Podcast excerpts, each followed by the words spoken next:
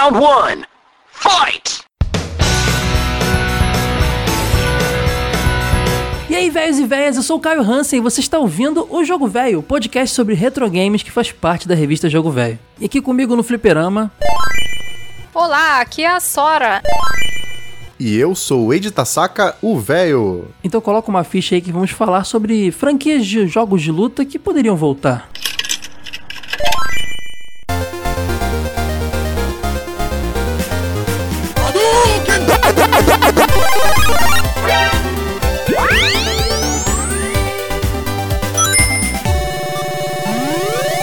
Jogo Velho Podcast.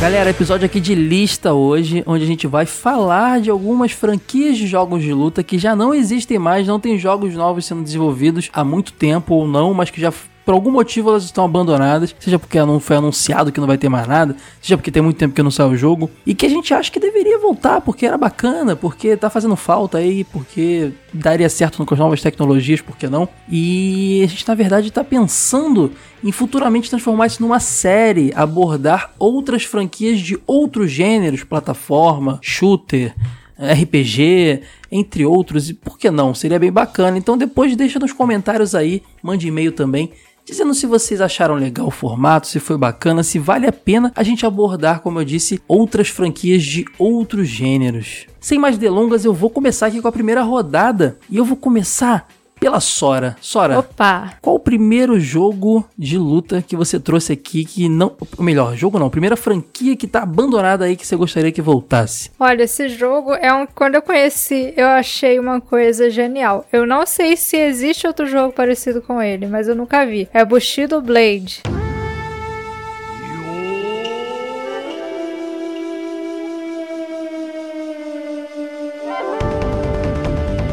O jogo de samurai de Play 1 da Square Enix, né? Ele foi lançado em 97 e esse jogo, o que eu achei legal nele é que, tipo, uma porrada acabou a luta, né? Tipo, se você fosse atingido uma vez, já era. E acho que uma luta de espada devia ser realmente assim, né? Porque a maioria dos jogos tem barra de vida.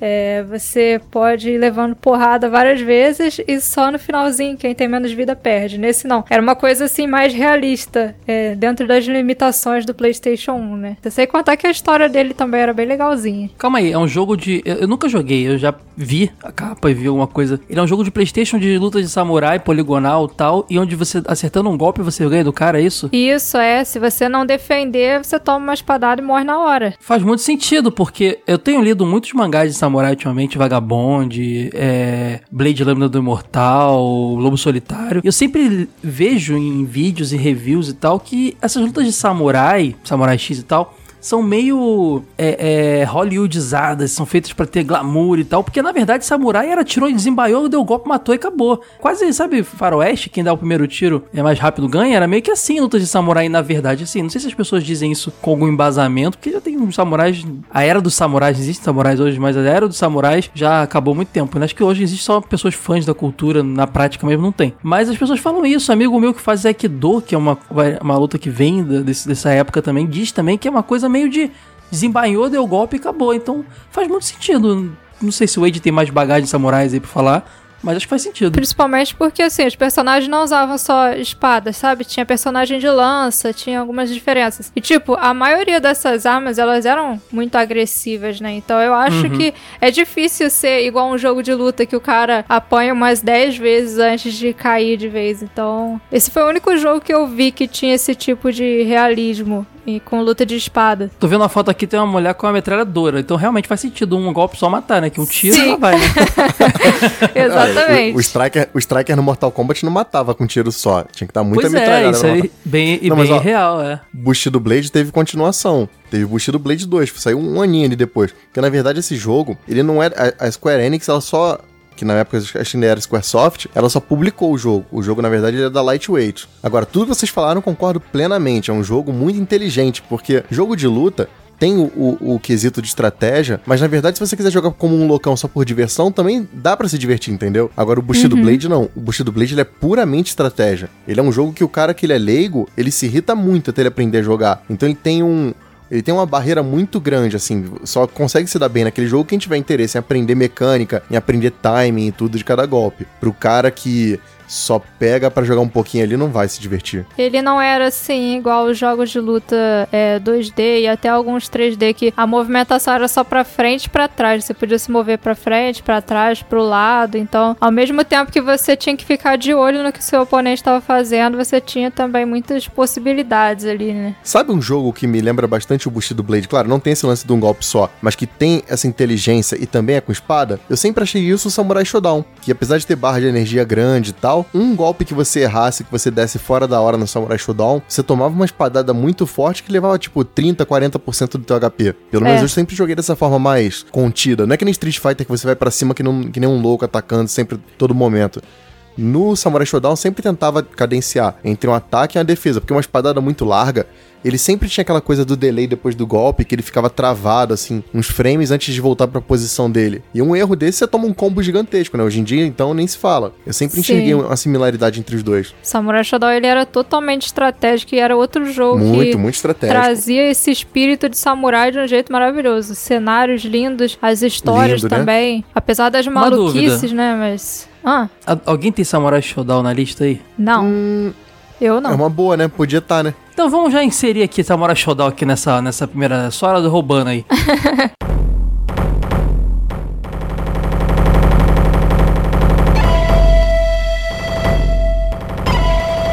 Samurai Shodown também é uma franquia Sempre, que podia episódio, voltar, episódio né, de lista do jogo velho sempre tem roubo, né? Tem roubo, é só eu que nunca roubei aqui nesse, nesse episódio.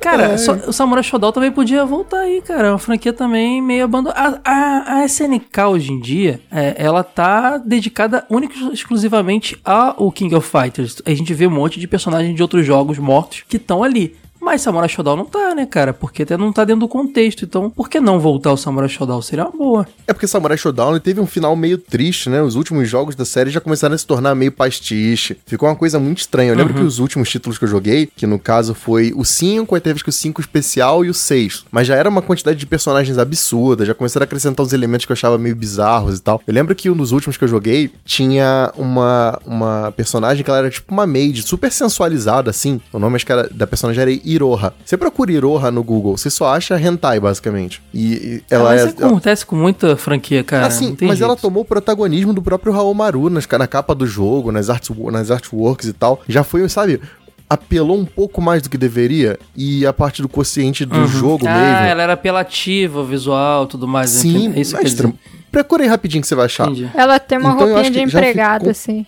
É, é tipo uma maidzinha. E aí eu acho que a coisa do Mas, samurai mas ela, já tomou, foi... ela tomou essa. Ela, ela tomou o protagonismo por culpa da própria SNK ou dos fãs? Tem isso também, né? Eles que Não, colocaram ali artworks- tudo. Ela aparece em tudo, em artwork. É, Entendeu? jogo de luta isso acontece muito, né? Sexualização de mulheres. Sim. Até hoje, não tem jeito. Então, mas o Samurai Shodown não seguia Não, por esse não lado. tinha isso, né? Não seguia. A Charlotte sempre de armadura, pode crer. Anakoruru, Rimoruru, sabe? N- nun- nun- nunca teve essa coisa da exploração exagerada. Não que também É isso me incomode muito, assim. Nunca me incomodei com esse lance da Mai e da Chun-Li. Mas eu acho que pra, pra uma franquia que já tava tão estabelecida, não precisava desse tipo de coisa. A personagem em si, ela é boa, entendeu? Ela é, ela é boa de jogar. Mas eu senti que ali já era um recurso pra tentar manter a franquia em alta quando não tinha mais necessidade disso. Porque eu lembro que esses Isso jogos não foram é pegando lançados... carona no Dead or Alive essa época aí? Talvez pode ser, né? Que tava bombando pra caramba. Isso é a mesma época? Mais ou menos? Mais ou menos a mesma época, assim. Se eu não me engano, o Então, Samurai é, faz 5 sen- deve ser da época ali do sentido. Dead or Alive 2 e tal. É, ah, mas, eu não, mas sentido. é diferente, porque o Dead or Alive, ele se apoiou nisso desde o começo. O Samurai Shodown não, Uhum. ele já era uma franquia muito forte. Estabelecida. Eu não acho que ele precisava exatamente disso. Só que assim, você vê claramente a diferença de cuidado, de carinho da SNK do Samurai 1 ao 4 e do que veio depois disso, entendeu? É, Sim. tipo, parece que perdeu um pouco a essência principal, porque parece que o jogo era ambientado em um tempo e de repente ele já se perdeu um pouco nisso e começou a ter muita coisa, sabe? Parece que eles começaram a criar personagens realmente pra entrar na moda e não mantendo aquela ambientação do Samurai Shodown, que era uma das melhores coisas que a franquia tinha. Sim, e inclusive tem um personagem maneiríssimo nesses últimos jogos, que é o, se não me engano, o nome dele é Kusaregedo. Cara, é um diabão, assim, é um monstro, um demonião japonês, mas ele tem os ossos meio que saindo do corpo e tal, ele tem um cabelinho só do ah, lado. sim, ele é muito E ele é um nojento personagem-. Então, mas ele é maneiríssimo, assim, de jogabilidade, é. de design e tudo. E ele é maior que o Earthquake. Ele faz o Earthquake parecer pequeno. Então ele ocupa a cabeça dele, acho que bate no topo da tela. Então, cara, tem ideias criativas ali no meio e tem um pouco de cansaço da franquia. Mas só que, só que assim, o último jogo, se eu não me engano, foi de 2005. Depois disso, acho que só teve coletânea. Então já tem mais de 10 anos que não tem um título novo de samurai. Tem. Acho que valia a pena voltar. É, o caso do Samurai Shodown deu uma parada ali. É importante, às vezes, parar, como você disse, pra dar refrescada no negócio que tava confuso. Mas tem mó tempão já, né? Podia, dar, podia voltar mesmo. Então, imagina, imagina o Samurai de volta com o estilo visual que a Arc System fez no Guilty Gear, esse novo de Play 4 e tal. Nossa, total, ia ficar muito bom, é. Cara, ia ser Pode muito crer. legal. Como o Dragon Ball Fighter Z. É, o, tipo um Shell, shell Shade. Fighters, né? Cell Shade. Cell Shading, né? Eu falei Shell Shading. Shell Shading. Shell Shading. Cara, mas assim, ia ser muito. Eu sempre pensei no. Vou fazer um comentário, um comentário com você. Eu sempre quis que tivesse um personagem do Samurai Shodown. E não adianta falar que é porque o negócio é realista, não, porque tem um monte de espírito no negócio lá. É, tem o Genan Shiranui, que é um bicho verde, né? É, tinha que ter um personagem que veio, do futuro, aí cheio de tecnologia. Eu lembro logo daquele filme é, Uma Noite Alucinante 3, né? Que o Evil Dead 3. Cara, podia ter muito um personagem futurista pra caramba no, no próximo jogo do Samurai Shodown. Então, sei lá, eu sempre tive essa vontade. Eu- eu já acho o Galford futurista. Pois é, ele é meio descoladão pra época, né? Até Mas o podia ter mais. Earthquake, né? Aquele estilo punk, assim, não, não é muito samurai. É, eu, eu, ó, eu achei, eu achei o Earthquake, na verdade, ele me lembra muito aquela coisa do teatro kabuki. Só que nesse sentido, você já tem o Kyoshiro, que é total teatro kabuki, é o meu personagem favorito, aliás. Então, sei lá, Exatamente. é, realmente, eles sempre flertaram um pouquinho assim. Não, não era tão conservador, vamos falar só de samurai. Tem umas maluquices no meio. Ah, mas um cara com a sabre de luz ia ser irado. Porra, aí você também exagera, né, velho? Não, esse é, esse é maneiro. Só falando do Bushido Blade de novo aqui.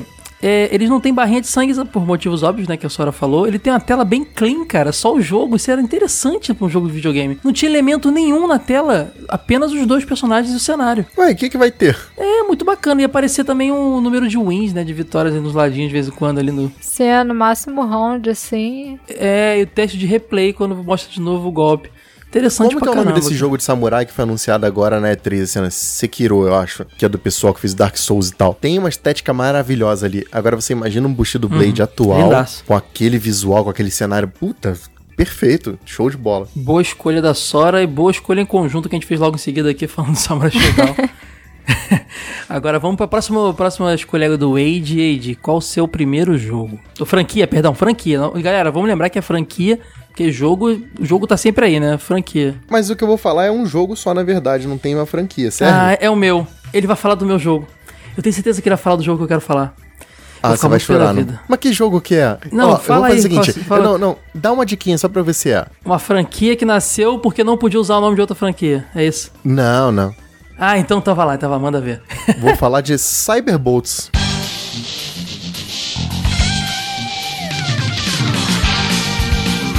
Ah, tá, nem conheço. Quer ver como você conhece? Tá ligado em Marvel vs Capcom 1, o Jin, que é o personagem que usava aquele soco de robô e tal. Então, é do- da franquia que ele veio. Cyberbolts é um jogo de luta da Capcom lançado pra CPS2, só que os personagens eram Cyberbots. robôs. Ah, vai te catar. Ah, tu corrigiu, tu corrigiu lá no TV de tubo lá o meu, meu Gutsman.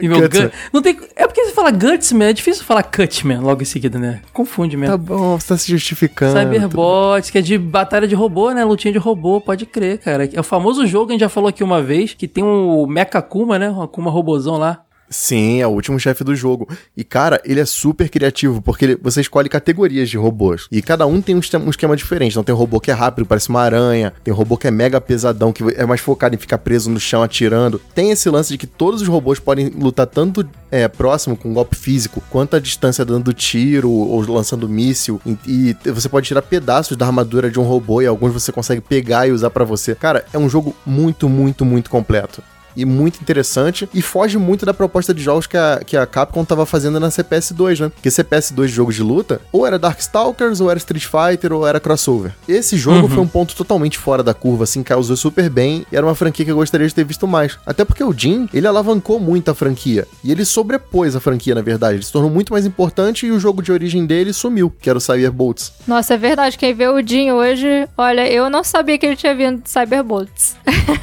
Vocês vão falar errado o episódio todo mesmo, né? Cyberbolts. Cyberbots. Lembra de Medabots? Emenda Olha Boltz. aqui no Tomb Raider vai ser Tomb Raider então, hein? Não tem nada de Tomb Raider. Pode falar Cyberbots, que eu não vou conseguir falar Tomb Raider, não. Cara, cara esse Cyberbots aí, cara, é, eu tava revendo aqui alguns vídeos e eu lembrei de sim ter visto ele em algum momento da minha vida, ou emulador, ou na época provavelmente não. Cara, eu queria muito ver um Gundam, um jogo de Gundam nessa skin, a skin de Gundam nesse jogo. Porque os jogos do Gundam eu não conheço tantos, mas eu nunca vi nenhum que não fosse poligonalzão, sabe? Não, Imagina não, um não, jogo- não, não, não. Pro- cara, Eternal, acho que é é Endless Duel, do Super Nintendo. Cara, maravilhoso. Tá aí, ó. É nessa pegada 2D aí? Do- pegada 2D maravilhosa e os personagens são do Gundam Wing, que é o mais conhecidão e o melhor. Procura Ah, isso, legal. pelo amor de Deus, do Super Nintendo, maravilhoso. O jogo tem combo. Tá aí, ó. Outro jogo. Vamos roubar de novo. Outro jogo deveria voltar. Não vai voltar não, porque a franquia Gundam tá aí, né? Não sei se é luta, mas... tá não, sendo não, mas não nesse estilo. Mas não nesse estilo. Tem, hoje em dia eles têm jogos tridimensionais e tal, com arena. Parece muito, tipo, sei lá, tipo, Dragon Ball tem Kaishi. Esse jogo tem arena tridimensional que você voa que nem um louco. Eu digo um jogo 2D tradicional, side-scrolling e tal. Cara, Que Demais, maravilhoso. cara. Tô vendo aqui, é exatamente o que eu falei, que eu queria um jogo 2D de luta. E, pô, A Super Nintendo, abertura cara, tá desse qua- jogo Tá qualidade, hein? É a música tema do, do Gundam Wing, velho. É muito bom, muito bom. É, que é o Gundam do, da gente, né? Que só passou no Brasil esse, né? A gente conhece Gundam Wing. Passou Sim, no cara, é muito, muito bom esse jogo. Esse jogo, aí é que tá a curiosidade. O Cyberbots, ele é um spin-off de um beat'em up. Armored Warriors. É, então, isso que eu tava achando estranho, porque eu conheço o Jin desse beat'em up, né? Ele é então, beat'em up, né? exatamente, exatamente. E daí, nego fez um jogo de Aí luta. quando, vo- aí quando você falou do Cyberbot, eu fiquei um pouco confuso. Eu pensei, caramba, cara, será que eu sempre achei que era uma coisa.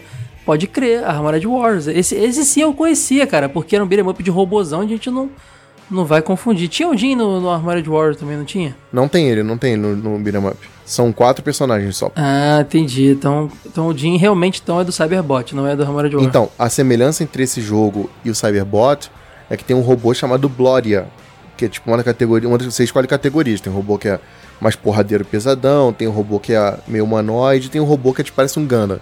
O que parece um Gundam é o Blodia, que é justamente o que o Jin usa, é por isso que os golpes dele são Blodia Punch, Blodia Kick e tal. Interessante, cara, interessante. Aí vindo aí com seus, seus joguinhos bem hipsters, se bem que a Sora também veio com o undergroundzão aí, pouco menos, né? Um ah, pouco mais popular, underground mas... nada. Ah, é, é undergroundzão também, cara. Não é, não é popularzão, não. Eu não vou fazer diferente, não. Cara, eu vou falar então de um jogo que é um- esse também é o mesmo, o mesmo caso do Age, porque é uma franquia que foi criada com um jogo, mas não saiu disso. E ele é controverso, porque muitas pessoas vão dizer que a franquia dele existe sim e está viva até hoje. Eu vou falar de Rage of the Dragons.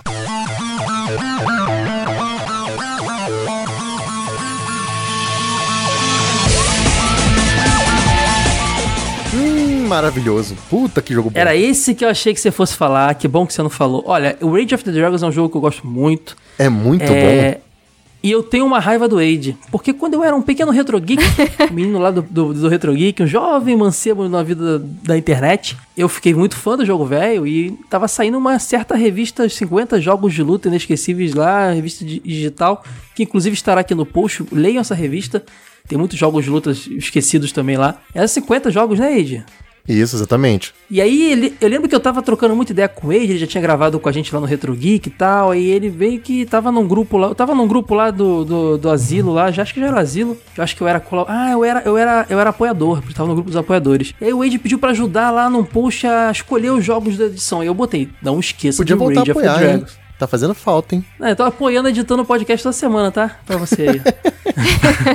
e aí eu botei lá, caramba, cara, é, fala, não esquece do Rage of the Dragons. Aí o Wade, não, sou fã, não vou esquecer não, tudo mais. Eu falei, beleza, show, vai ter. Quando eu pego a edição pra ler, cadê o Rage of the Dragons? O Caio abriu a revista, já foi lá no R, Rage of the Dragons, cadê? Aí eu mandei, eu falei, eu falei, abri o chat, Age, tudo botou de Rage of the Dragons aí, Age, que sei que foi malandragem da parte dele.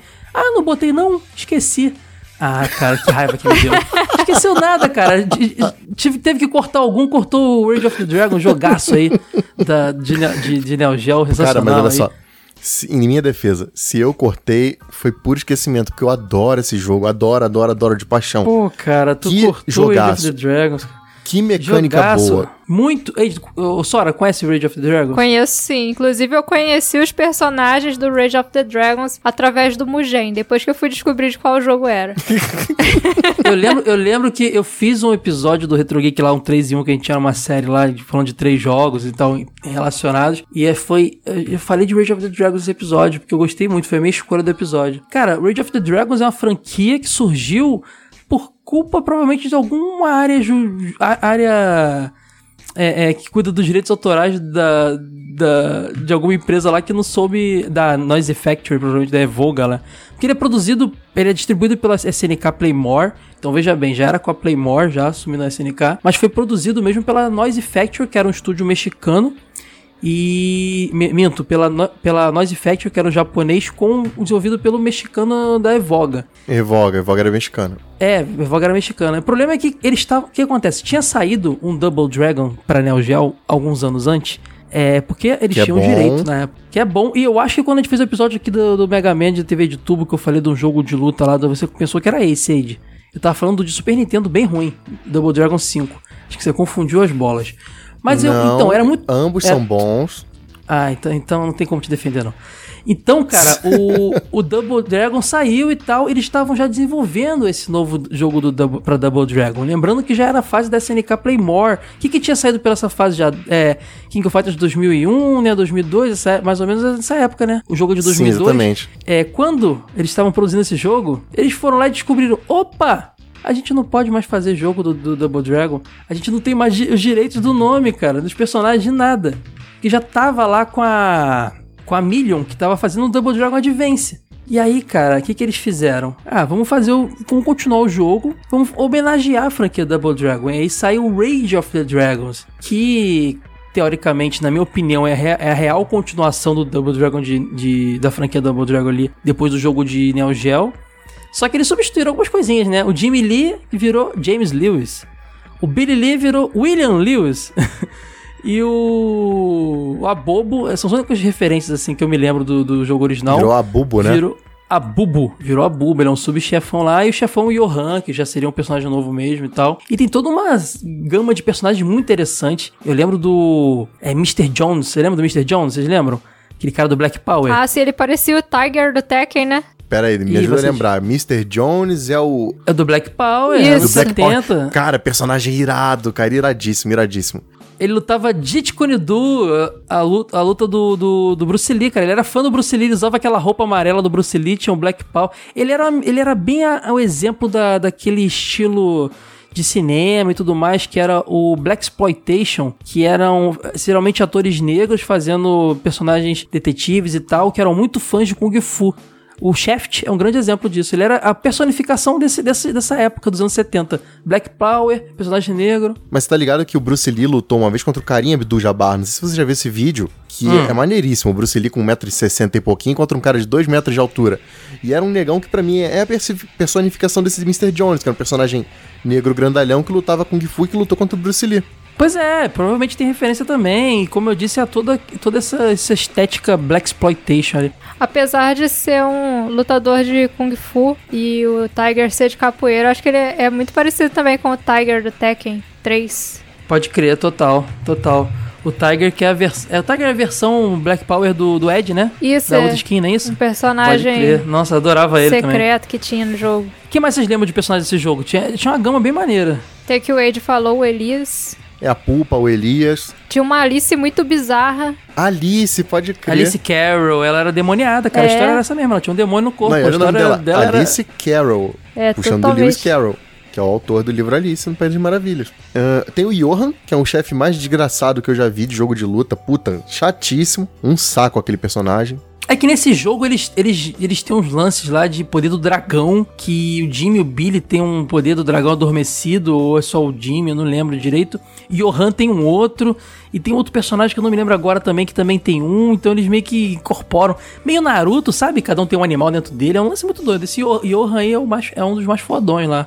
Cara, mas sabe o que eu gostava muito desse jogo? O sistema Hum. de combo. Porque ele tinha um lance que os cenários tinham tipo uma parede assim na lateral. Sim. Que quando o personagem batia lá, ele quicava e voltava pra você. Mas ele voltava assim, meio devagar. Então dava tempo de você emendar um combo. E ele tinha um esquema que você apertava, se não me engano, eram dois botões. Que você dava um, um golpe aéreo e você fazia uma sequência de golpes que já davam em 5 hits. Então você fazia um combinho, mandava o cara pra parede, quando ele voltava você fazia essa sequência e emendava um especial. Mesmo você sendo meio leigo, você conseguia fazer uns, uns combos muito bacanas, assim, pelo menos 10 hits. Tinha uma curva de aprendizagem bem boa esse jogo. E não eram todos os cenários que tinha esse murinho, né? Eu lembro que o, a- o ringue de luta lá do Mr. Jones lá não tinha. Tinha uns que não tinham. É, você falou da, da Pupa, da Pupa Salgueiro, né? Que é brasileira. Tinha personagem brasileira lutando capoeira Aham, lá também. Muito legal. Uma capoeirista de toquinha. Cara, é, esse jogo era muito bacana, ele era de duplas, né? Então você podia jogar dupla. Só que, curiosamente, o Jimmy e o Billy não eram da mesma dupla. Eles tinham outras duplas. Só que quando você escolhia eles dois juntos, tinha uma história extra, um finalzinho extra. Porque pra ver os finais tinha que escolher as duplas corretas. Mas se você escolhesse os dois, tinha uma historinha, obviamente, né? Afinal de contas, eles são irmãos. Muito bacana isso. E sabe o que tem de curioso também? Que no Power Instinct Matre Melee de, de Neo Geo, o Jimmy e eu não me engano são o Jimmy e acho que o Elias também são personagens secretos desse outro jogo. Então os mesmos personagens do Rage of the Dragons participaram do outro jogo. É o Jimmy, a Lin, o Elias e o Mr. Jones estão nesse jogo, para o Instinct, Ah, pode beleza. crer. É. Engraçado, ó, uma curiosidade. Esse, é, a Atlus, que foi a empresa que produziu ah, o primeiro jogo ali, início do Power Instinct, ironicamente foi a que, a que publicou pro, pro Advance lá, o Double Dragon Advance, que é o responsável pra gente não poder ter o nome Double Dragon no, no Rage of the Dragons aí, ó. Como é que as coisas. O mundo é pequeno aí. O mundo dá Mas voltas. vem cá, será que se eles pudessem publicar com o nome original, o Abobo teria aquele coraçãozinho na camiseta? Ah, ele deve ter tocado, tocado o terror depois, né? Vamos dar uma zoada. Apesar que o jogo não é uma sátira exatamente ao Double Dragon, é uma- realmente uma homenagem. Eu vejo como homenagem. É, ele não tá sacaneando, só. O Bobo já, já auto- automaticamente é uma zoeira, né? Depois de um certo tempo na franquia ele virou uma zoeira. Então a Bulbo ali, ele tá se- sendo zoeira. Mas eu acho o jogo inteiro bem sério, assim. Eu acho que realmente era o que eles queriam fazer pra franquia. Não, cara, e esse jogo ele é super bom, cara. Muito, muito bom Ele é mesmo. muito bom, ele é muito bonito, jogo 2D, de luta 2D, mas muito bonito. Aqueles. É, é uma skin diferente dentro daquela engine ali. Posso estar falando besteira, mas acredito que sim. Do, do King of Fighters 2002, 2001. É, eu não acho que seja a mesma. Mas sabe por que que eu acho que não é a mesma? Porque os personagens eles têm hitbox muito diferentes. Os sprites desse jogo eram muito grandes comparados aos The King of Fighters. Então eu acho que não tem diferença, entendeu? O lance da hitbox, Entendi. lance de mecânica e tal. Por isso que eu acho que não deve ser a mesma, a mesma engine. Mas é parecida, lembra bastante The King of Fighters. É, eu, acho que, eu acho que é mais o padrão gráfico, o estilo de barrinha, o estilo de tudo assim, é muito parecido com aquele momento ali, Play, Playmore ali da SNK, sabe? Tava naquele contexto, que é uma época que eu gosto muito, apesar de ter muita gente que não gosta dessa fase. Eu gosto muito dos jogos que saíram ali. Esse finalzinho da MVS foi maravilhoso para jogo de luta e sem ser The King of Fighters. O Rage of the Dragons, o Power Instinct Matre Melee e tem o Aku Aku 7, que também é um outro baita jogão de luta, que também tem um estilo visual maravilhoso. Pra mim é um dos jogos mais bonitos do Neo Geo, maravilhoso, perfeito. Também é um outro jogo que poderia voltar. Depois de dar uma pesquisada se puder, puta, muito, muito bom. E, cara, não tem nada a ver com aquele esqueminha básico da SNK de Fa- Fatal Fury, Fighting, The King of Fighters e tal. Não. São personagens diferentes, com jogos muito bons, com mecânicas muito boas. Acho até que outro jogo que era nessa pegada aí, me ajuda a lembrar. O Art of Fighting 4 tinha uma pegada parecida também, né? Uma época Três. parecida, né? É o 3? Três. Ah, pode crer. É, não teve quatro. Era, moder... era também modernão, assim, então foi o 3. Art of Fighting que também tava na minha lista aqui pra comentar e tal, porque é uma franquia muito importante. Porque assim, você, os personagens eles estão vivos até hoje? Estão. Mas as mecânicas já não são mais as mesmas. A cadência que Art Entendi. of Fighting tinha não tem no The King of Fighters. The King of Fighters é um jogo muito mais frenético. Então segue aí, dá aquela roubadinha básica que você gosta de dar. Fala do Art of Fighting aí.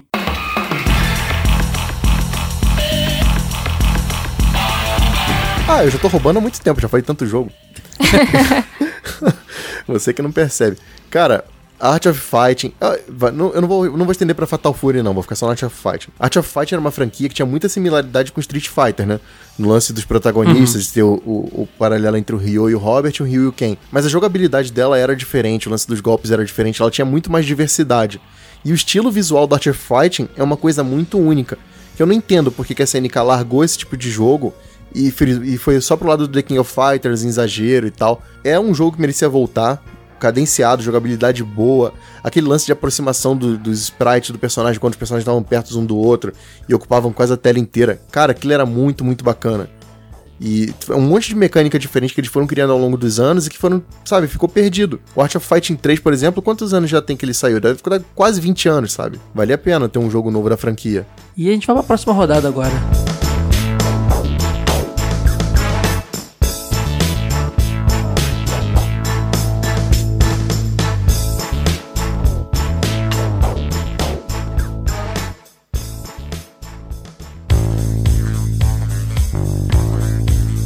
Sora, Hum. novamente você puxa aí mais um seu segundo joguinho aí, por É, favor. o meu segundo jogo vai fazer as pessoas chegarem à conclusão que o console que eu mais tive contato com jogo de luta foi o Play 1. Em 97 foi lançado um jogo para arcade chamado Beast Racer na América do Norte, que depois foi convertido pela Hudson Soft para Play 1 com o nome Bloody Roar.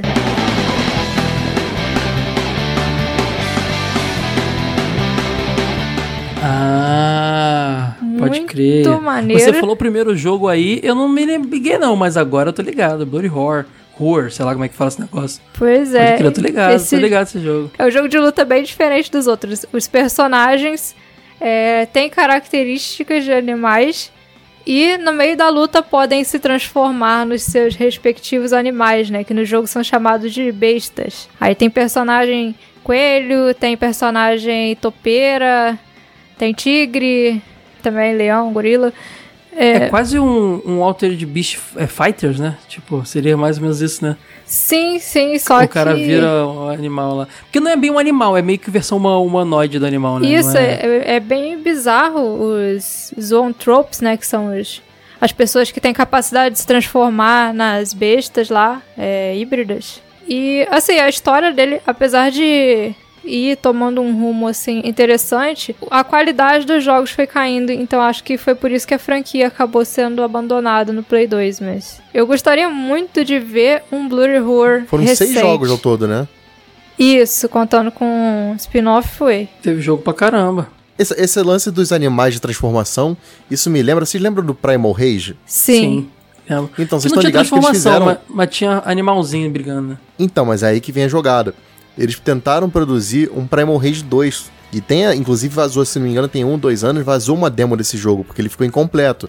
Mas é uma demo jogável, e no 2 eles estavam implementando o sistema de transformação. Não é, uma, não é uma franquia que eu gostaria que voltasse. Primal Rage que tinha aquela pegada de tentar fazer um. Eu lembro que na- vinha até na caixa do Mega Drive 3 que ele tinha aquela pegada meio Donkey Kong, né? De gráficos pré-renderizados ali, 3D pré-renderizados e tal. É. E é, a, a SEGA adorava divulgar ali, porque era, era top do top ali do Mega Drive, né? Mas o jogo, é, não sei, não sinto muita saudade dele, não. Blood Roar já era aquele quadradão básico do Play 1, mas. E era maneiro porque ele tinha aquele esquema igual o Soul Calibur, você podia vencer a luta jogando seu oponente pra fora também. Sim, Uhum. é, Hangout. Cara, de- rapidinho, esse Primal Rage eu tô revendo aqui, não, tem pouco que eu não vi. Parece que eles são de massinha, mano. É muito maneiro. Falando em massinha, Clay Fighter. Conhece? Clay Fighter, eu tam- eu também não queria que voltasse, não, cara. Você queria que eu voltasse? Não, não. Não, Papai Noel não, não, assim, brigando lá depende. com- Não, não, depende, depende. Eu gostava do bonecão de neve e gostava daquela, daquela viking, acho que é Elga o nome dela. Maneiríssimo. Mas também não é um jogo que me faz muita falta, não. Eu consigo jogar o antigo de boa. É o mesmo caso do Primal é. Eu joguei Clay Fighter no Nintendo 64. Teve também, não teve? A versão de 64? Teve Clay Fighter 63,5, acho que era esse o nome do jogo. Sério que o nome é esse? Procura aí, eu acho que é. Eu, eu É isso mesmo, cara. Caraca, Esse jogo é o espírito da zoeira. Total. Se fossem fazer um filme, tinha que ser igual o Rampage com The Rock. Pô, a Sora aí traze- trazendo os underground, a gente colocando mais underground aí. Então, Age, vai você. Qual é o teu próximo jogo? Cara, eu vou fugir um pouco do underground, sabia? Porque a gente tá chegando no final das nossas listas e a gente não vai falar dos medalhões. Eu acho Pois que é. deveria voltar é Fatal Fury.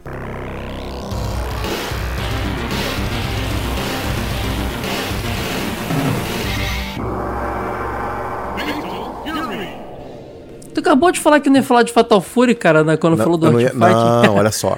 Eu não ia falar roubando num outro item, porque eu acho que ele merecia Ah, aparecer entendi. sozinho. É, Fatal Fury cai no mesmo lance aí do, do, do Art of Fight, né? Perso- os personagens estão, pelo menos assim, os principais vivos na franquia King of Fighters, mas os- a franquia em si, Fatal Fury, deixou... Na verdade, a franquia Fatal Fury deixou de existir há um tempo, porque ela mudou de nome, né? Então, mas o Fatal Fury, ele tem um poder de reinvenção que eu acho absurdo. Porque você pensa assim, Fatal Fury do 1 até o especial era um estilo de jogo. E, na verdade até o 3, né? E depois eles fizeram a, a série Real Bout, que já era uma outra parada, com outro estilo visual e tal, que pra mim era um paralelo com Street Fighter Alpha. Só que ainda mais distante do original.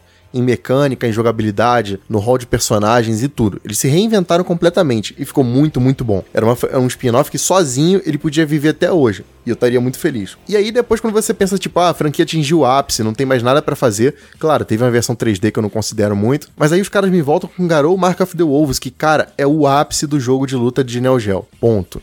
Bonito, gráfico bacana. O sistema de luta é mega inteligente. Ele tem um sistema de. que tem tipo. dá tipo um boost no personagem e você escolhe em que momento da tua barra de energia tu quer que ele dispare sozinho. Você pode escolher já começar motherfucker ou você pode, tipo, deixar isso pro finalzinho quando você estiver morrendo, você ficar sinistrão e tal e cair pro pau com mais força. Tem o lance de teus filhos de personagens que eu acho, puta, sempre gostei desse tipo de coisa, que eu acho que dá tá um- uma linha legal na história.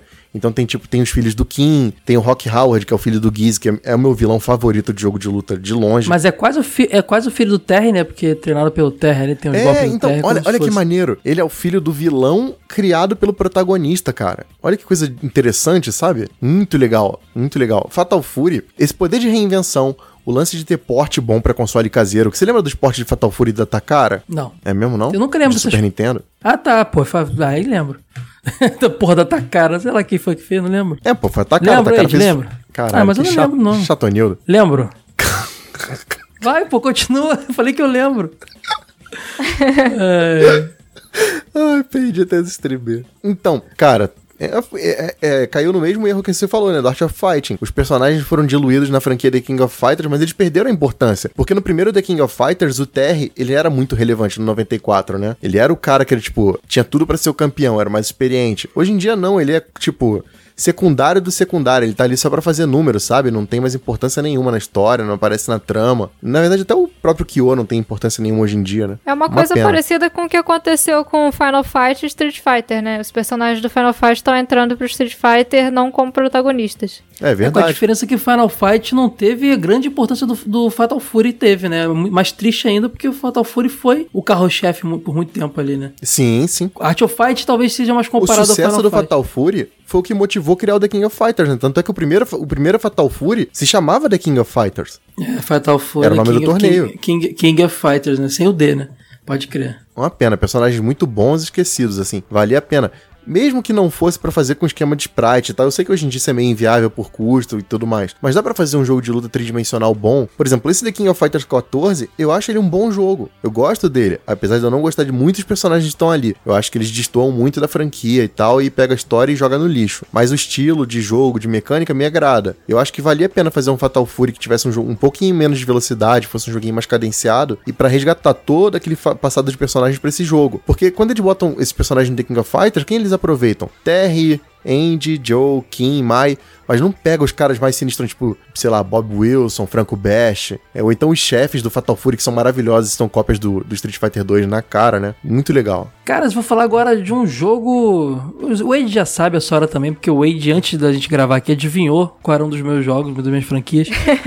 Uma franquia que também tem dois nomes aí, ela mudou de nome, mas eu considero que era a mesma franquia. Também é jogo 3D lá. O primeiro saiu pro PlayStation 1 e se chama Rival Schools, a franquia.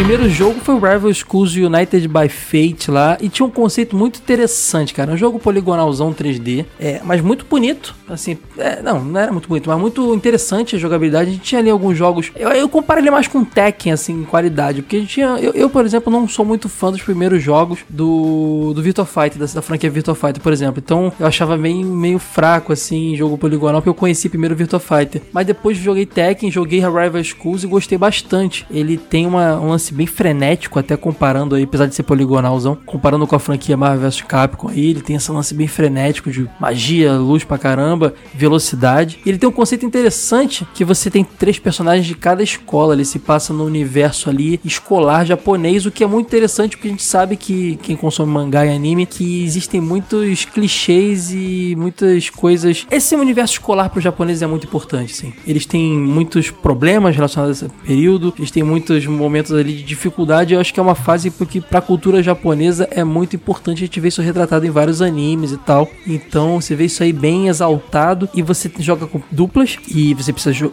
jogar com as duplas do mesmo colégio pra você poder ver as histórias, né? No estilo tag ali, né? Fica um esperando, você jogando com o outro, depois troca ou pode usar um como para fazer um ataque e tudo mais. E, Na história eles meio que investigam ali o sumiço de algumas pessoas e tal. E como eu disse, tem várias escolas e as, as habilidades dos personagens são referentes as suas atribuições na escola. Então tem o jogador de futebol da escola, ele tem golpes envolvendo futebol, tem o cara da, de lutador, ele tem então ele luta mesmo com o estilo de luta dele e tudo mais. Isso é muito bacana, cara. Principalmente uma referência, por ser um jogo da Capcom, a universo Street Fighter, isso meio que prova que tá no mesmo universo Street Fighter e, no, e nos mangás isso é mais a- a- aprofundado ainda. É o jogo de origem da Sakura. A Sakura tá lá. Ela tá como sec- é, secreta. Eu, eu não sei dizer bem de origem, Sora. Ela tá meio que conta o pré-Street Fighter dela, assim, antes dela encontrar a galera. Eu não me liguei muito nisso. Ou é pós? Vocês sabem dizer? Eu acho que ela surgiu no Rival School, sim, não tenho certeza. Não, não, Não, ela não, não, surgiu no não. Rival Schools, Ah, não. Ela Ela surgiu surgiu no Street Street Fighter Alpha 2. Ah, sim. É, ela, ela tá lá, é, é um, é easter eggzinho mesmo, é uma, uma homenagem. Como ela é uma colegial nos jogos do Street Fighter sempre, né? Eles quiseram botar ela lá do- representando a escola dela lá e tal. Ah, tá. Isso É é a muito Renata, bacana. não é o nome da menininha de faixa na cabeça lá, que é a amiguinha É, a dela? Renata, a Renata Que já é, do, por si do só co- muito parecida com a, com a Sakura. Sim, né? muito, muito pra caramba. é. A Renata, ela é do colégio principal ali, junto do trio principal ali e tal. E é muito bacana, cara. Assim, é meio louco, né? Alunos de colégio que tem magias e tudo mais, mas o universo Street Fighter, né? Fazer o quê? Mas é Então, interessante é que você isso. tá falando um pouco do personagem de jogador de futebol e tal. É que quando isso- esse jogo evolui pro Project Justice, aí é que a loucura fica absurda, absurda, absurda. Você tem um personagem, cara, eu não lembro o nome de todos eles, jogava isso muito no Dreamcast. Tinha um cara que ele era nadador e o golpe dele, ele dava tipo um turbilhão, assim, com o braço pra frente, fazendo tipo um nado borboleta.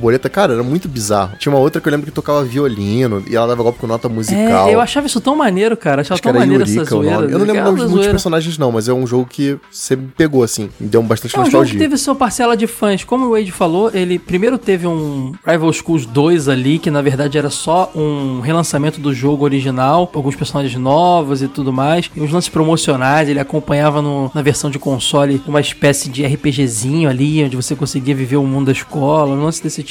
Mas a continuação mesmo do jogo foi o Project Justice, que apesar de mudar esse nome, né, ele é o, a sequela do jogo. E a- como a gente falou, abriu para mais personagens, eles aprofundam mais a história do primeiro jogo, eles, eles continuam né, aprofundando a primeira história do jogo. Você tem até uma evolução gráfica, né? Você deixa de ser aquele poligonal cheio de cantos, estilo Virtua Fighter mesmo, já fica um poligonal mais bonitinho e tudo mais. E saiu pro Dreamcast. O primeiro foi exclusivo do PlayStation 1 e, e- e arcades. O segundo saiu pro Dreamcast. Arcades acho até que a morte precoce do Dreamcast foi muito responsável pela morte da franquia também. Inclusive, o Wade comentou, né, que tem um personagem que é um jogador de futebol, é o Roberto Miura. E, assim, não sei se é coincidência, mas ele tem exatamente o mesmo nome, assim, do Roberto Rongo, né, do Super Campeões, que no Brasil também ficou Hum, chamado de Roberto crer. Maravilha. É, ele, na história do, do jogo, ele é neto de brasileiros. Sim. Então, realmente, cara, não sei se é um nome brasileiro mais popular lá. Eu sei que o Roberto Rongo lá, o Roberto Maravilha do desenho, ele é baseado em vários jogadores brasileiros que fizeram sucesso lá, porque o,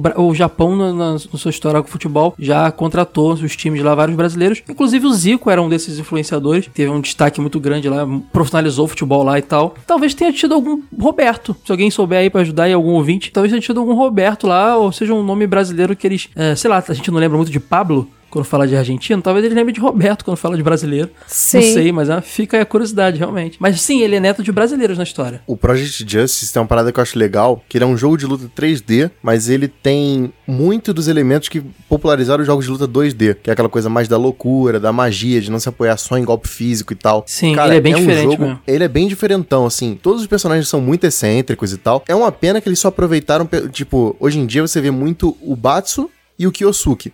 É o que sobrou da franquia. O Batsu, o Kyosuke apareceu no Capcom vs SNK 2, se eu não me engano, e o Batsu apareceu em alguns joguinhos outros que a Capcom fez, tipo Capcom contra todo mundo. Se eu não me engano, o último jogo que ele apareceu foi o Capcom Fighting Jam. Acho que foi esse o jogo. Personagens do Rival Schools já apareceram no Capcom vs SNK 2, como você disse, no SNK vs Capcom, Card Fighters Clash, é aquele jogo de cartinha lá, no Namco vs Capcom e Tatsunoko vs Capcom. É, no Tatsunoko, pode crer. E no Project X- X-Zone agora também. A personagem Han Hibiki tem alguma ligação com o Dan Hibiki ou foi só uma referência? pesquisar aqui no wiki aí do jogo, diz que o nome dela é, é similar ao do jogador Dan Hibiki do Street Fighter, ah, e é especulado que eles têm alguma relação, mas nunca foi dito. Ah, Então, talvez fosse alguma coisa que eles pre- pretendiam abordar mais pra frente, mas com o fim da franquia acabou não rolando, né? que pena, Mas então. eu acho que É, cara, eu, eu, eu recomendo muito quem tem Dreamcast, PlayStation, buscar os dois jogos da franquia, é, que emula também, porque é muito bacana, como o Ed falou, tem, é, é como você jogar um jogo 3D, é, é um jogo de 2D na, na, sua essência, nas magias, nos combos especiais, tudo, só tá naquele universo. O máximo que tem de 2, 3, 2D e meio é uma esquivinha aqui, outra ali, sabe? Mas basicamente é um jogo 2D. Eu não costumo gostar de jogos de luta 3D.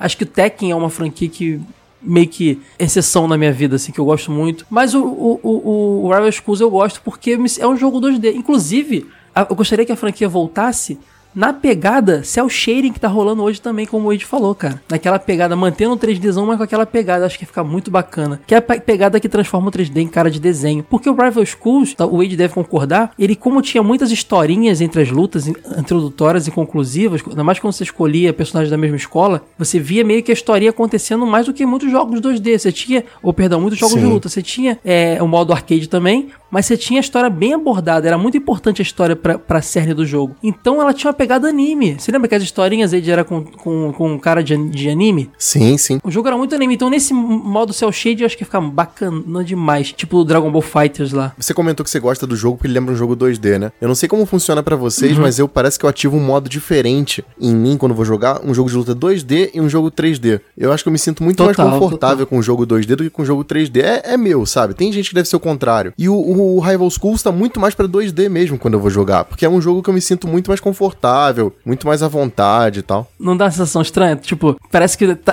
tô jogando um jogo 2D, mas com esse, esse visual, mas o, o, nosso cérebro tá nesse modo que você falou. Acontece comigo também, Ed. Dá um Sim. certo desconforto gostoso, porque eu gosto muito do jo do, dos jogos da franquia. E você falou de Dreamcast, cara, o Dreamcast foi uma casa de jogo de luta maravilhosa. Eu lembro que eu comprei Sim. o Dreamcast só para poder jogar Marvel vs Capcom 2 em casa, quando ainda não tinha a versão de Play 2. Ele herdou que o, o Saturn tava fazendo, né? Que é. era outra. É, porque o PlayStation foi, infelizmente, uma vergonha para jogo de luta, né? Principalmente os mais pesados e tal. Os crossovers uhum. da Capcom e tal. Por isso que eu só conheço esses quadradões 3D horríveis.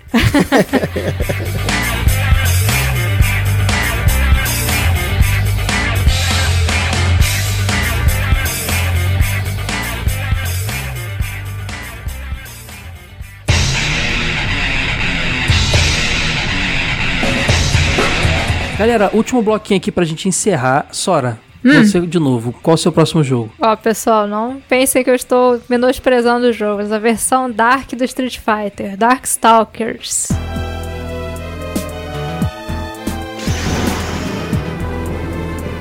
Jogo muito bom aí de luta. É uma franquia de nome, né? Se você gosta de jogo de luta, é certeza que conhece Darkstalkers. Só que ela acabou ficando deixada de lado, se resumindo a aparições da Morrigan em muitos jogos, mas a franquia mesmo não ganhou mais nada, né? Da Morrigan e da Felícia também, né? Que vive aparecendo também, né?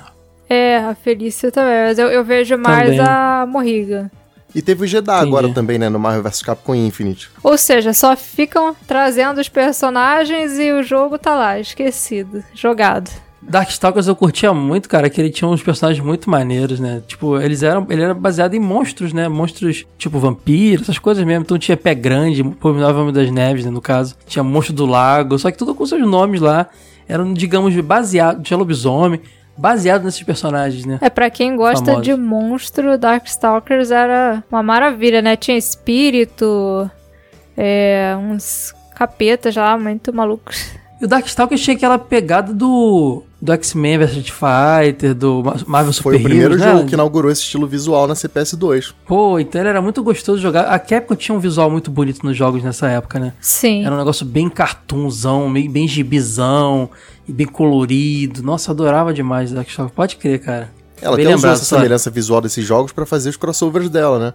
Já que eles já estavam mais ou menos seguindo a mesma linha visual em todas as franquias, dava para juntar todo mundo, só adaptar a mecânica. Mas quantos jogos teve do Darkstalkers, vocês lembram? Canônicos, três. Último... Nossa, tão pouco? Meu Deus. Pouquinho, né? Jurava que tinha mais. Sim. Teve um, Jurava que tinha mais. Teve uma, uma um, um, remaster pra PlayStation 3, se eu não tô enganado. Mas assim, é pouco pra franquia. E ela valia muito a pena ver com esse estilo visual do Street Fighter V. Porque, tipo, ela tem folclore, tem importância, E tem personagens bons, assim, e o sistema também sempre foi muito bom. Eu não entendo até hoje por que essa franquia ficou perdida no tempo. É, apesar de no Street Fighter ter toda uma coisa fantástica, o Akuma e tudo mais, eu não sei se os personagens de Darkstalkers, assim, teriam como voltar em alguma franquia que não seja Darkstalkers. Então, não sei se eles se encaixam, a não ser que seja um universo de será que crossover. eles, eles caem no conceito do Samurai Showdown ali, não encaixa no universo do crossover geral deles e tal, dos outros personagens? É, Ficou no limbo ali. Ah, mas vai, ele, ele tem relevância pra ter um jogo sozinho, Darkstalkers 4, assim, novo É, o ideal seria reviver a franquia mesmo. E eu tenho certeza que muita gente ia gostar. E talvez dar um rebuliço, porque ele é um jogo que tem uns personagens um pouco polêmicos, mas é um jogo que seria legal ver aí voltando. Eu lembro que uma vez, quando o Street Fighter V ainda estava em desenvolvimento, eu tive a oportunidade de entrevistar, né, o Peter Combo Find Rosas. E era pra perguntar basicamente sobre Street Fighter, mas eu joguei ali no meio a perguntinha e perguntei de Darkstalkers, né? Fã, tendo oportunidade. Aí ele meio que deu uma desconversada, mas não foi uma desconversada assim, tipo, imagina, nunca faremos isso. Foi meio que tipo, não posso revelar. Eu falei, putz, vai ter Darkstalkers novo. Mas já, te- já se passaram alguns anos aí, até agora nenhuma notícia da Capcom. Como agora ela tá remexendo Mega Man e Mega Man X, pode ser que, né? Vai que, né? Merecia voltar. De Darkstalkers eu lembro muito da animação que passou aqui, cara. Que era uma versão americana lá. Acho que era americana, mas não era japonês. E era bem. bem. Bem fe... a, Morrigan, a Morrigan tinha cara de mocréia. Ah, cara, é, o traço era meio zoado. Eles, eles, eles pegaram o negócio e fizeram mais um, uma homenagem a monstros de terror do que a, a luta, sabe? Tu não via muita referência a jogos de luta, como você via animações de outros jogos, sabe? Não sei, não, não curtia muito. Tinha a história de um garoto lá, e é muito doida a história, assim, não... Vocês lembram da Chapeuzinho Vermelho nesse jogo? Sim. A Bibi Hood. Cara, muito bom, né, cara? Olha como eles foram longe pra pegar personagens assim, bem exóticos e folclóricos pra botar no jogo. Eu lembro que tinha o Samurai Bichamon, o John Talben, que o, o, o Caio falou, que é o, o lobisomem, o Sasquatch. Tinha o Tritão brasileiro, né, que era o Riku. Muito maneiro, assim, o cenário dele era meio É, foi o que eu floresta e falei, tal. o mo- o monstro do lago era o Tritão, né? Pode crer. Isso. É, tinha o, o- um- uma espécie de Frankenstein, eu não lembro o nome dos personagens, né? É o Tinha, se eu não me engano, não tinha um faraó que tinha uma tumba lá também? Tinha, o na Anacaris. Múmia, uma múmia. É. Tinha o Lord Raptor, que era Era um zumbi com um britânico e tal. é, o Com a guitarra. Lord Raptor Pode era crer. todo guitarra, heavy metal lá. É, parecia o Ed Pode da Iron. Maiden. Sim, Parecia. é muito parecido. Ah, tinha Muito bom, Leilei. cara. cara. tinha porrada. O, tinha o Donovan, que também é maneiríssimo Donovan, e tal. Sim. Lembra da Queen Bee, aquela abelhinha? Sim, ela, ela entrou no, se não me engano, foi no Darkstalkers É, 3. isso que eu ia falar. Ela Sim. chegou depois. Isso, eu acho que é o jogo que eu tô com mais vontade de jogar de todos que a gente falou aqui foi o Darkstalkers. Inclusive, me, me corrija uma. Me tira uma dúvida aí. de Vam- Vampire Hunter é, é o nome. É o nome japonês, oriental da franquia, americano? exatamente. Ah, lá é Vampire Hunter que virou Darkstalkers. Entendi. Eu acho que o último jogo se chamou Vampire Saviors. É, o Vampire Savior é o Darkstalker 3. Pode crer. Isso, exatamente. Eide, agora qual é o seu próximo jogo? Cara, tá acabando o tempo e tem muito jogo bom pra falar. Eu acho que eu vou falar agora do Capcom vs SNK.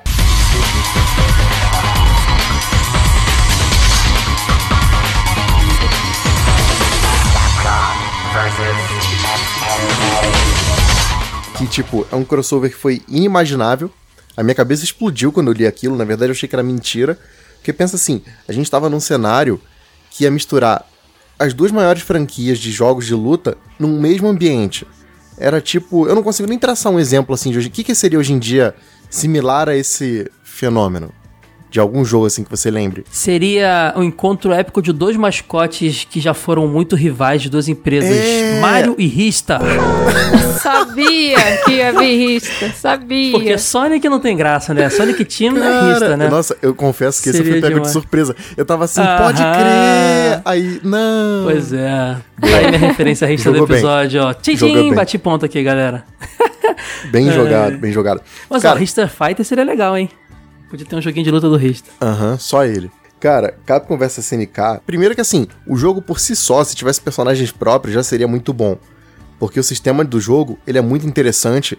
E eles fizeram uma parada que foi- eu achei que foi genial. Que foi pegar aquele sistema de grooves, né? Então você tinha sistemas de luta de cada jogo de onde o personagem se originou. Então você gostava do sistema extra do The King of É. Fighters, você podia encher a barra pra usar o especial. Você tinha naquela época, na época, o, aquele modo do Street Fighter Alpha, que você enchia a barra e estourava uma barra de counter com, com é, limite de tempo pra você dar combo. Uma parada que era muito legal que se dava pra fazer é que os personagens tinham um, um sistema de pontos atribuídos a cada um deles. É, eles tinham um peso maior ou menor, Sim. então você tipo de... Sim, que depois voltou disso. no The King of Fighters 2001. Então você tinha quatro pontos pra gastar. Sim. Se você usasse o Akuma, você. O Akuma. Acho que era o Akuma e o Giz. Gast- O chefe, não, É, era o chefões. Akuma, o Giz, o Vega, o Bison, os chefões, eles pesavam três espaços, não era isso? E não, então, mas o, o, o Golk, o, o apelão lá, no caso, e o. a Eu lembro que tinham duas versões que eram muito mais fortes que custavam 4 pontos. Ah, que ocup... oh, ah, ocupava tudo, né? mas Entendi. eu montava time com um monte de bonequinho de um ponto, cara. Então eu lembro que eu jogava com Blanca, com a Kemi, com o Dan e acho que com a Sakura. Eu montava um time de quatro bonequinhos de um ponto. Terry, Ryu, Yori, Era tudo dois dois pontos. po- era dois pontos. Então você podia acabar indo com uma dupla, com um trio ou com um quarteto, né? Seria Sim. bem bacana. Cara- ou com um cara só, se botasse um desses secretos aí que você falou. Eu lembro que uma vez eu joguei um contra no fliperama e eu botei o Blanca, e o Blanca eu tinha posto com peso. O Blanca, se não me engano, ele tinha um peso 1, mas eu acho que eu botei ele com mais peso. Eu não lembro se dava pra fazer isso, agora eu tô, posso estar me enganando. Mas eu lembro que assim, eu tinha três níveis de especial. E quando a luta começou, eu já mandei aquele especial do Blanca logo de cara. O cara tomou e foi a barra dele inteira. O cara deu um murro no fliperama. É que o- porque o, dono fazia levantou na diferença, cara. Eu, eu lembro que esses que pesavam menos, eles eram realmente mais frágeis do que os outros no jogo. Isso fazia realmente diferença. Então, mas quando você mandava o especial com a barra cheia, independente do nível dele, lambia o HP, tá ligado? E era aquele especial de Uhum. bolinha dele que você carrega dois segundos pra trás, frente, trás, frente. É a bolinha com choque ao mesmo tempo. Cara, lambeu a barra do amigo. O cara ficou muito puto e deu um socão no fliperama. Aí o dono, obviamente, levantou: Ô, que que é isso aí? Não vai jogar mais, não sei o que, queria desligar a máquina e tal. É lembrança bem marcante. Agora, tinha o Capcom vs SNK e tinha o SNK vs Capcom, que já era feito pela SNK, né? Que era tipo, ó, jogo. Igual futebol, jogo de ida, jogo de volta, não era isso? Sim, exatamente. É, eles fizeram um acordo que foi exatamente o que a Capcom fez com a, com a Namco. E ela lançou o Street Fighter Sim. vs Tekken e diziam que ia ter o Tekken vs Street Fighter que nunca rolou. E não rolou até hoje, né? Pode crer. É, então, eu, eu gostava mais do SNK vs Capcom, que era realmente um estilo de King of Fighters mesmo ali, cara. Eu jogava bem mais ele, assim. Eu já gostava mais do anterior. O legal desses jogos era isso, né? Porque quem gostava mais do estilo da Capcom ia pro jogo é, que tinha o nome da Capcom na frente. Quem gostava mais do estilo da SNK tinha a opção de jogar o SNK vs Capcom. Eu acho Não, e interessante. teve uma diferença isso. de tempo entre eles bem grande até. Se eu não me engano, o SNK vs Capcom nasceu em 2002 ou 2003. Era SNK vs Capcom Caos, né? SV Caos, uma parada assim. é, que era o nome SNK do vs. Capcom Chaos e o da Capcom vs SNK era Millennium Fighting. Isso, isso. Cara, era... a, gente pode, a gente pode considerar que é uma franquia só, não, né? Mudou a ordem dos nomes. Não, mas a gente tá Ah, eu falando acho, aqui de um eu monte acho de muito jogo. diferente de mecânica e tudo, eu acho bem diferente um do outro. Então Até fica aí, ó. a seleção de personagens, a, a, a SNK foi muito mais longe na escolha. Ela pegou o Firebrand, cara, do Demon's, do Demon's Crest e tal.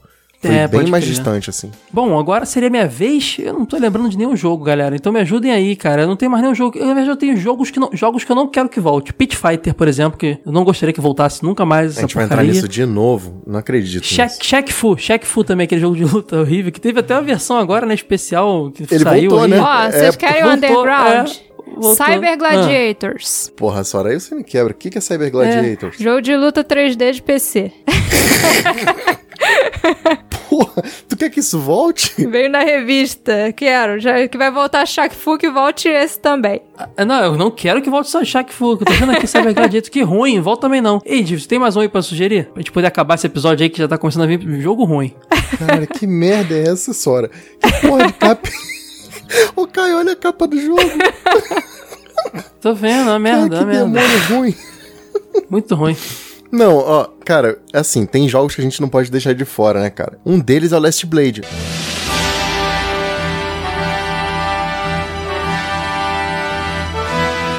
A gente começou falando de samurai e tal. E eu acho que o Last Blade era uma franquia que merecia voltar, hein? É o Samurai X, com outro nome. Misturado né? com Dragon Ball, né? Porque o personagem fica loiro. Pois é. Cara, é a SNK fazendo outro jogo de samurai, né? Engraçado, né? Ela tinha o, o, o Samurai Showdown lá saindo no jogo e criou uma outra franquia. É, é interessante. É raro ver, ver uma empresa se repetir em temas, né? É, cara, pode crer. Ah, ele é parecido, mas eu acho que ele segue um esquema mais soft comparado ao Samurai Shodown. Porque o Samurai Shodown, o que eu falei que ele me lembrava o Bushido Blade, era esse lance de que você era punido de uma forma muito dura quando você usava um golpe pesado e errava. Eu acho que o Last Blade não, ele já é um jogo mais soft, apesar de ter o lance da, espada e tal, porque você errar um golpe, ele não tem uma consequência tão rígida. Então ele é um jogo que me lembra mais os outros jogos da SNK, tipo The King of Fighters, Art of Fighting e tal. Apesar de que na parte histórica, ele é mais preciso que o Samurai Shodown, porque ele segue um caminho menos cômico. Ele tem um pouquinho mais de Até eu lembro muito desse jogo, porque na época você falou do Samurai X, é engraçado. Eu tava viciadaço em Samurai X. E tem o Saito, que ele fazia parte do, do Shisengumi, que tem aquele uniforme clássico, assim, azul, com, aquelas, com aquele rajado branco. E tinha um personagem do jogo, que eu não tô lembrando o nome dele agora, que era do Shisengumi, e eu adorava aquele uniforme, era apaixonado pela história desse time. Cara, eu li em algum lugar que foi assumido a inspiração em Rurouni Kenshin quando fizeram o jogo. Ah, mas faz bastante sentido, porque o, o Nobuhiro Watsuki, ele é assumidamente viciado em videogame, né? Pois é. Bem lembrado aí, mais, uns, mais uma franquia aí morta. Teve, tive só dois jogos, né? Sim, um e dois, né? exatamente. Last Blade 1 e 2. Bom, vamos aqui fazer um bloquinho de menções honrosas aí. Alguém mais lembra de algum jogo aí pra mencionar que ficou de fora? Sora Age. Ah, eu lembro do Eternal Champions do Mega, ah, né? pode crer, bom jogo. Eternal Champions, pode crer. Só teve um jogo, né? É, esse jogo, poxa, ele era bem legalzinho, mas acho que, sei lá, não vingou. Ele tinha uma mecânica de projétil interessante, né? Que dava pra você rebater e tudo mais. Baseado em super-heróis, né? Tinha um conceito meio de quadrinhos, não era isso? Sim, ele tinha um visual bem HQ e tal, só que Tinha tiazinha. tinha tiazinha igualzinha. Cara, eu tinha esse cartucho pro Mega Drive, bonitinho, com a label legal. Eu achava o jogo tão ruim, tão ruim, tão ruim, que eu vendi um Mega Drive e botei ele de brinde lá Que pro cara. isso? E hoje eu me arrependo, porque o pessoal elogia esse jogo jogo. é bom, eu... Caio. Ah, Será que é o jogo Cara, que eu esse podia- jogo tinha Fatality. Eu sei, pois é. Me arrependo muito de ter feito isso, cara. Acho que eu, na verdade, eu fiz isso sem jogar o jogo. Me arrependo bastante. Tinha um leãozão, né, também, o Homem-Leão lá. Cara, eu lembro, eu lembro que, Que tinha um cara que parecia o fantasma, tinha um lobisomem, tinha a tiazinha. Agora eu não vou lembrar Tinha um todos cara os que personagens. ele era Tinha um, Tinha um mago. detetive lá, tipo, meio no em ar. decomposição, assim. Ele era bem, tipo, como se fosse um androide em decomposição. Era muito bizarro. Sabe uma coisa que eu lembro muito desse jogo? É que na época a Tectoy e a SEGA começaram a propagandear aquele controle, que era um octágono que você botava no chão e você entrava no meio e você fazia os golpes e tal. Ele detectava, entre aspas, o que você fazia de movimento. É o Kinect da época, É. né? É o Kinect Sim, é, os primórdios do E Kinect. sempre que eles propagandeavam esse, esse acessório, era com Eternal Champions. Porque eles diziam que o jogo já era feito pra aceitar esse tipo de coisa e tal. E eu, quando via na revista, achava que era exatamente isso. Se eu fizesse um movimento de magia com a mão, ele soltava magia. E na verdade não tem absolutamente nada a ver com isso. Ele só mapeava as direções e cada direção era um, um comando do controle. Ele funcionava tipo aquele tapete, é isso? Ou era o movimento da pessoa mesmo? Pegava o movimento, mas era só. Mas era. o conceito de botões mesmo, botões virtuais. Não pegava o, gest, o gestual da pessoa, exatamente. Ele não sabe? mapeava o movimento de corpo. Só dire- a direção. Eu podia fazer com o braço e ele achar que era um chute. Isso, exatamente. Bom, mais algum aí, galera? Fighters History era um jogo também que podia voltar da Data East. Que você enfrentava um touro. Esse jogo que foi processado porque os personagens dele eram idênticos do Street- Fighter 2, tá ligado? Eu lembro que tinha um, um, um cara que era italiano, que era o Mastorius, que era uma cópia idêntica do Zangief. O protagonista, que era o Mizoguchi, era idêntico ao Ryu. Então ele chegou. Rolou um processo, inclusive, da Capcom nessa empresa, na Data East. E eles perderam o jogo continuou e tal. Tinha um chefe do jogo, um personagem que você era um touro. Então você metia porrada no animal do meio do jogo. Tinha um monte de maluquice. Também é uma franquia interessante que podia voltar. Eu, eu sempre confundo ele com o World Heroes. Que também é outro jogo que podia voltar, World pode crer. É. World Heroes. World Heroes era um jogo meio, meio estranho, né, cara? Ele era legalzinho, as continuações foram legais, mas ele não tinha muito conceito, né? Ele era uma cópia de pessoas. De perso não era muito original os personagens dele. Nem né? um pouco. Era uma cópia de. Tinha um Ryu, pseudo Ryu. Tinha até personagens que eu diria famosos, tipo. Tinha um Gengis Khan, não tinha? Não, mas, desse. mas o que eles faziam meio- é a mesma coisa que o Darkstalkers. O Era o Darkstalkers não Rasputin. pegava personagens. Rasputin. Os personagens do Darkstalkers não são do folclore. O do World Heroes é a mesma coisa, só que são figuras históricas. Então, você tinha o Dragon, que era o Bruce Lee. Você tinha um cara que era o Capitão Kid, que era um pirata. Você tinha um ca- outro cara lá que ele era o bruxo, que era o Rasputin, tinha dois ninjas, tinha a Jane, que era francesa, espadachim, eles pegavam um de cada época da história. Se aproveitava de alguns nomes que são o domínio público, né? Tipo Rasputin, que é histó- história, né? Tinha o cara do voodoo, que era o Mudman também, que usava uma máscara gigantesca, assim, africana, maneiríssimo. É, tinha uns personagens bem. O chefe era uma cópia Tinha do um Bison. pirata também. Tinha o Capitão Kid. Ah, é, o cara. O chefe era o Brocken. O cara de chapéuzinho. Um jogo que podia voltar também é aquele Toba, que eu adoro esse nome, Toba. Porra, Não é Tobal, na verdade, mas eu gosto de chamar Toba. É Tobal, você- é Tobal, gente, mas Toba é muito mais engraçado. Que era um jogo feito pelo Akira Toriyama ali, que era, pra variar, né? Bem no tração Dragon Ball ali, os personagens. Vocês lembram desse jogo? Não. Vocês estão zoando o Toba, gente. É só o apelido que eu dava pro jogo, porque é engraçado. Con- convenhamos. Ai, que sacanagem. É, Desses 3D meio maluco, tinha aquele Air Guys também, né? Da, Ah, pode dos crer, né? personagens Que tinha o Cloud e tal, tinha o Sephiroth. Pode crer também, hein? boa lembrança. Aham. Toba. Cara, de- é, não é tão velho, mas o Final Fantasy Dissidia, a série Dissidia do Final Fantasy, teve continuação? Teve, Não, né? teve um um teve só, agora né? pra PlayStation 4. Não, teve um, Ah, aí então, teve o 2 que eu não então tô voltou, lembrando o então nome, voltou. e teve pra PlayStation 4. então é isso aí. Então eu gostava muito, só joguei o primeiro mesmo de PSP, né? Ah, teve o, o Battle Arena Toshiden também, Toshiden. Tem um monte de coisa aí legal que ficou de fora, né? Mas, quem sabe não rola uma parte 2 aí. Aí, obviamente, vai rolar. é, gente, se vocês gostarem, obviamente. É o mesmo conceito aqui, mesma pegada com outras plataformas, outros gêneros. Então pode virar uma série, né? Uma Ó, subsérie aqui no jogo, velho. deixo a sugestão pra fazermos isso com RPGs, hein? RPG, plataforma pra falar de rista pra caramba, porque tem que voltar, muita coisa.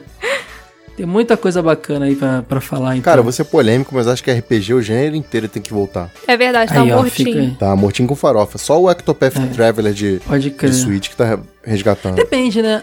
A gente falando de JRPGs, né? Porque tem um RPG estilo americano que tá bombando aí hoje em dia, né? Que é aquele RPG mais da série Souls e tudo Na- mais. Tá- então, tá- então, tá em é exatamente esse é, o meu ponto. sim. Pra mim, isso é outra parada, sabe? Mas não é o meu RPG do A coração. gente faz um episódio de JRPGs, acho melhor de fazer JRPGs que fica mais específico. É, pode crer. Se bem que JRPG vai ser praticamente tudo, realmente, porque os É, que tem pois é. agora são. Então, isso que eu tô É, falando, o Octopath. Traveler, procura esse jogo, Sora, depois. Muito bom, muito bom.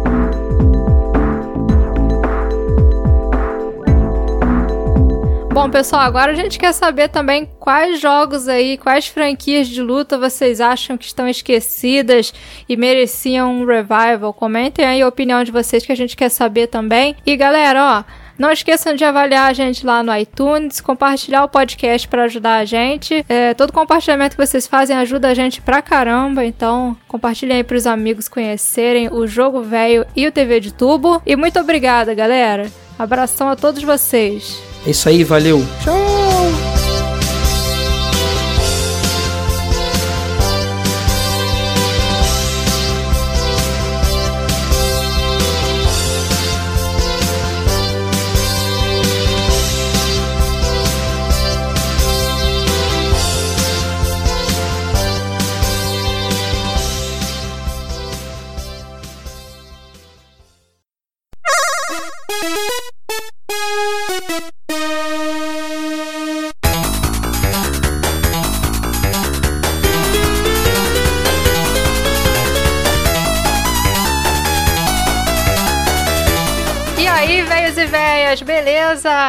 Aqui é a Sora e hoje eu tô aqui com o Wade pra fazer a nossa leitura de comentários aqui do podcast. Ó, teve bastante comentário esse podcast de Mega Man X. E aí, Wade, tudo bom? Olá, beleza? Beleza. Bom, e antes de começar, eu queria mandar um abraço especial para os nossos apoiadores Rodrigo Lara, Thiago de Moura Papo Nerd e David Pavli. Essa galera aí, junto de um resto de um pessoal muito bacana, apoia a gente lá no apoia.se barra jogo velho. Quem ainda não conhece nosso programa de financiamento coletivo, dá uma olhada lá que é muito legal e tem bastante recompensa, né, Sora? Com certeza. Inclusive, existem recompensas lá que valem para ganhar a nossa revista também. É verdade. Então vou começar aqui com a leitura para quem escreveu pra gente lá no podcast@jogovelho.com.br. Tem um e-mail aqui muito bacana do Matheus Watanabe. Ele fala assim: Fala Verada, beleza? Mas que semana, hein? Revista impressa online, mais o podcast. Será que podemos considerar que o velho lançou um Buster carregado do Mega Man? Mega Man foi uma franquia que fez parte da minha infância. Não joguei tanto quanto outros jogos que me marcaram, mas ele sempre foi presente. Eu tinha um vizinho que sabia todas as ordens dos chefes, eh, Energy Tanks, Heart Tanks e tudo se estendia, do Mega Man X até o Mega Man X6. E eu acompanhava mais assistindo e às vezes jogando com ele do que sozinho, já que eu não conhecia tanto dos truques. Uma curiosidade, Sora, se liga nessa que ele mencionou e que eu não lembrava. Ah, Ele falou: Uma curiosidade. É possível cortar a tromba do Flame Mammoth usando o Boomerang Cutter. E assim ele perde o poder de soltar óleo. Cara, eu realmente Olha não lembrava só. disso. Você dá, se não me engano, são dois tiros de boomerang e o mamute perde a tromba. Ele fica tipo um porquinho gigante. É muito engraçado. Caramba, pra Eu você ver como lembrava. esse jogo tem coisa, né? Tem, cara. Eu, eu- eu realmente não lembrava disso. E quando ele mencionou, foi, putz, pode crer como eu não falei disso. Que eu lembro que. Até eu fazia isso pra matar ele. Depois que ele perde a tromba, se você ficar no cantinho, encostado na parede, assim, meio pendurado, ele só fica pulando que nem um bobo. Aí você usa uma arma qualquer lá que consiga acertar de cima pra baixo e ele morre muito fácil. E foi muito legal eu ter lembrado desse detalhe. Realmente tinha me fugido da memória. Ele completa aqui. Então é isso, Veiarada. Parabéns pelo projeto e vida longa ao velho. Matheus, só pela lembrança que você trouxe aqui, cara, já sou muito grato. Brigadão pelo e-mail mesmo. Espero ter você participando sempre. Abraço, Matheus. Muito obrigada. E olha só, valeu pela curiosidade aí, que a gente Né? realmente não lembrava. Pode crer, é. pode crer, muito bom. E tem um comentário também do Éder Aleixo aqui no nosso site. Falam antigos idosos anciões das velhices antepassadas. Caraca. Nossa. Estamos igual aquele mestre do Shiryu lá, Eu me, hein? senti, eu me senti aquele velhinho do Zelda, tá ligado? Ah, pega isso e tal, não sei o quê. Sim, parece mesmo. Aqui é o Edão do Fliperama de Boteco, olha só, muito legal. Visitei lá o Fliperama de Boteco também, galera, que é muito maneiro. Mega Man X é um dos meus jogos favoritos do Super Nintendo. Ótimo cast, como sempre. Uma curiosidade que eu acho que faltou do Flame Mammoth é que uma das sucatas que caem na hora das esteiras é a cabeça daquela cobra vermelha, Ouroboros, da fase do Launch Octopus. Olha só, outra curiosidade. Cara, isso eu não lembro. Interessante Pode aí. crer, mas eu não lembrava mesmo, não. é, eu Interessante nunca aí. reparei nisso não. Passou batido. Ele postou que a sequência dele dos Mavericks que ele enfrentava é um pouco diferente da nossa, né? Mas acho que era bem efetiva também. E uma observação no final aqui. O caríssimo senhor Caio Hansen fala que não é ceguista, mas perdi a conta de quantas vezes Sonic, Mer Merda Drive e Rista foram mencionados nesse que cast. maldade, que maldade. Ó, Éder, eu só não vou falar mal do Caio, porque no último episódio do nosso podcast lá no TV de Tubo, ele falou que ia me cortar. Então a gente prometeu que ia ficar quietinho nesse episódio. Mas assim, de coração, Merda Drive me ofendeu pessoalmente. Abração, Eda, e valeu pela curiosidade aí também, que essa eu realmente não fazia ideia. Sabe, sabe uma outra coisa que eu lembrei, Sora? O pessoal lá no nosso grupo do Telegram, tem endereço aqui na postagem, depois que me quiser dar uma olhada, tava tirando sarro com o Caio, porque ele falou que o nome do pinguinzinho lá era Tio Pinguim. Ah, e o tá. pessoal falou que, que a partir de agora só ia chamar aquele chefe de Tio Pinguim, que é o tiozinho da galera, não é mais Tio Penguin. Pois é, é igual o pinguim do Batman, né? Um tiozinho pinguim já. Ai, Caio, brincadeira, não se ofende não. Como eu que disse? Ah, verme maldito! Eu vou ler aqui agora o e-mail. Cara, esse e-mail é gigantesco. É impossível de eu ler ele inteiro, mas eu preciso mencionar. A gente mandou abraço pro Emílio durante três episódios consecutivos, né? Porque a gente falou de Mega Man e o cara é o maior fã de Mega Man que eu conheço. Verdade. Ele vai lá e me manda um e-mail diagramado. Ele separou em tópicos e cada tópico que ele mencionou, ele fez a carinha do Mega Man. Fez um negócio muito bonito. É, dá pra imprimir isso aqui como revista. Eu tô quase imprimindo esse e-mail dele e vendendo lá na loja. Cara, muito bonitinho. Eu vou ler um pedacinho só. Ele fala assim: Primeiramente, eu quero dizer que amo vocês pra caraca, em negrito pra caraca. E que, como o Caio disse, de fato eu estou num êxtase absurdo com tanto material de qualidade do meu personagem preferido. Eu fico folheando a revista impressa e a digital diariamente. De ontem pra hoje, eu vi o último cast cinco vezes. E tá falando exatamente do Mega Man X. Aí ele completa aqui com informação. Apesar de ter preferência pelas séries Classic e Battle Network, eu também gosto muito das séries X e Legends, as quais eu joguei por várias vezes e por muito tempo. Quanto à série Battle Network, eu zerei todos os jogos em japonês, pois eu não consegui esperar para sair a versão americana. Eu entrava no GameFAQs, perguntava para colegas de internet e ia progredindo. Depois que saíam as versões americanas, eu jogava tudo de novo. Isso que ele fala aqui de jogar versão japonesa e tal é uma coisa que eu tive muito pessoalmente para mim nos RPGs de Play 1 e nos jogos do Pokémon também de Game Boy. Eu lembro que eu também zerava tudo em japonês porque eu não aguentava esperar. Você já passou por isso, Sora? Não, a única coisa que eu jogava em japonês era o jogo de luta, porque se não fosse jogo de luta eu não conseguia nem interagir com os menus, então Cara, eu nem tentava. Eu joguei o Final Fantasy VII. Na época tinha, se não me engano, a Gamers. Ela publicava umas traduções. Ela fez um guia super traduzido do jogo. Antes de lançar a Gamers Book. E, tipo, Aham. eu jogava e eu- quando eu enterrava, eu ia lá, pegava a revista e tentava progredir. Mas assim, era aquela coisa de, de fã mesmo, aquela ânsia, sabe? Preciso zerar isso aqui. E eu lá ia saber se ter versão em inglês. Não fazia a menor ideia de que ia sair o jogo no ano seguinte só em inglês. E eu lembro que foi uma coisa muito. Me marcou muito, porque eu realmente não entendi absolutamente nada. E com Pokémon foi a mesma coisa, só que Pokémon, eu já tava mais próximo de uns tios meus e eu perguntava, tia, o que quer dizer isso aqui? Ela falava, ah, isso é remédio. Aí eu escrevia no caderninho lá que a palavra em japonês queria dizer remédio e tal. E eu zerei Pokémon Gold antes de sair a versão em inglês. Então o que ele falou aqui me identifiquei 100%. É, eu lembro que essas revistas, eu cheguei a ver uma que era o Final Fantasy VIII, é, todo traduzido na revista. Muita coragem jogar assim. É, cara, porque você imagina, o sistema de matéria do set, por exemplo, ele é um negócio mega complexo, sabe? Então você Aham. jogar aquilo ali sem entender absolutamente nada do que estava escrito é uma coisa muito hercúlea. Fora que você perde muita coisa de informação do jogo e tal, de história, você perde contexto, perde tudo. Pra você é só um monte de bonequinho andando pra lá e pra cá. Mas é, Sim, é. o vício era muito mais forte, né? Fazer o quê? É, a vontade de zerar era maior, né? Inclusive, eu vou deixar aqui um, um comentário pros amigos, pra galera que é da veiarada Elite. Se você jogou algum jogo RPG em japonês, antes de sair a versão em inglês, deixa aí pra gente nos comentários, por favor, hein? Deixa eu ver aqui, ó, ele continua aqui. É, ele falou que sem dúvida a série X é a versão mais séria e adulta, com a trama mais pesada e os personagens mais imponentes. E ele falou que mencionou os favoritos dele. Cara, é muito completo. Ele mencionou os, os Mavericks favoritos, a armadura favorita. Ele falou que. Ele mostrou, mandou bastante fotos de todas as versões do Vili. Cara, eu tô quase botando isso aqui na próxima revista. Enfim. é, Emílio, brigadão pelo e-mail, velho. Nossa, nunca vi um e-mail tão completo. Brigadão mesmo, de coração, Obrigada, Emílio. mano. Um abração aí. Abraço, Emílio. Show! E o Darley Santos comentou aqui no nosso site. A série Mega Man como um todo e Mega Man X são icônicos games de ficção científica.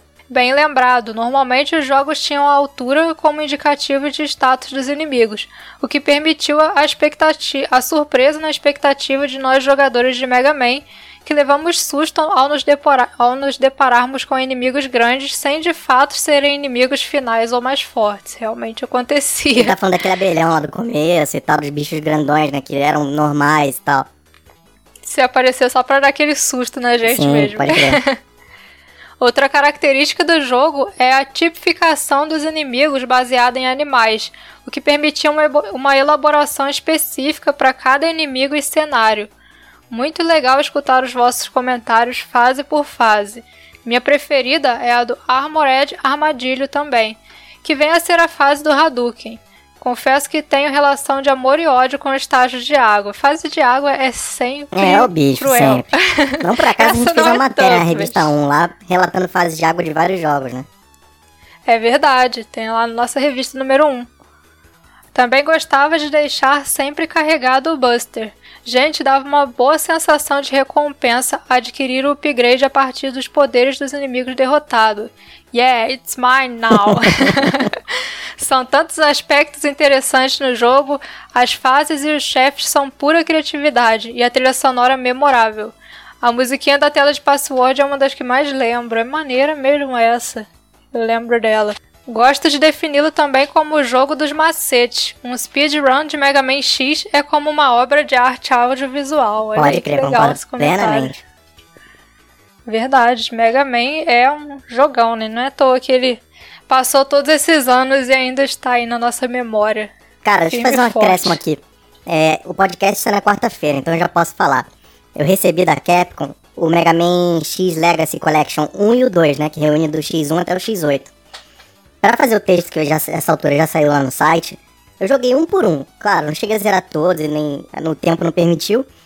Mas eu joguei um a um. Abria um, jogava um pouquinho, fechava, abria outro e tal.